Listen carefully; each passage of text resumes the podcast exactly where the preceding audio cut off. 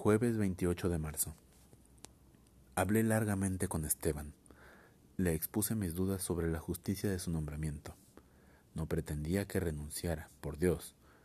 Sé que eso ya no se estira. Simplemente me hubiera gustado oírle decir que se sentía incómodo. De ningún modo. No hay caso, viejo. Vos seguís viviendo en otra época. Así me dijo. Ahora nadie se ofende si viene un tipo cualquiera y lo pasa en la escalafón. ¿Y sabes por qué nadie se ofende? Porque todos harían lo mismo si la ocasión se les pusiera al tiro. Estoy seguro de que a mí no me van a mirar con bronca sino con envidia. Le dije, bueno, ¿qué importa lo que le dije?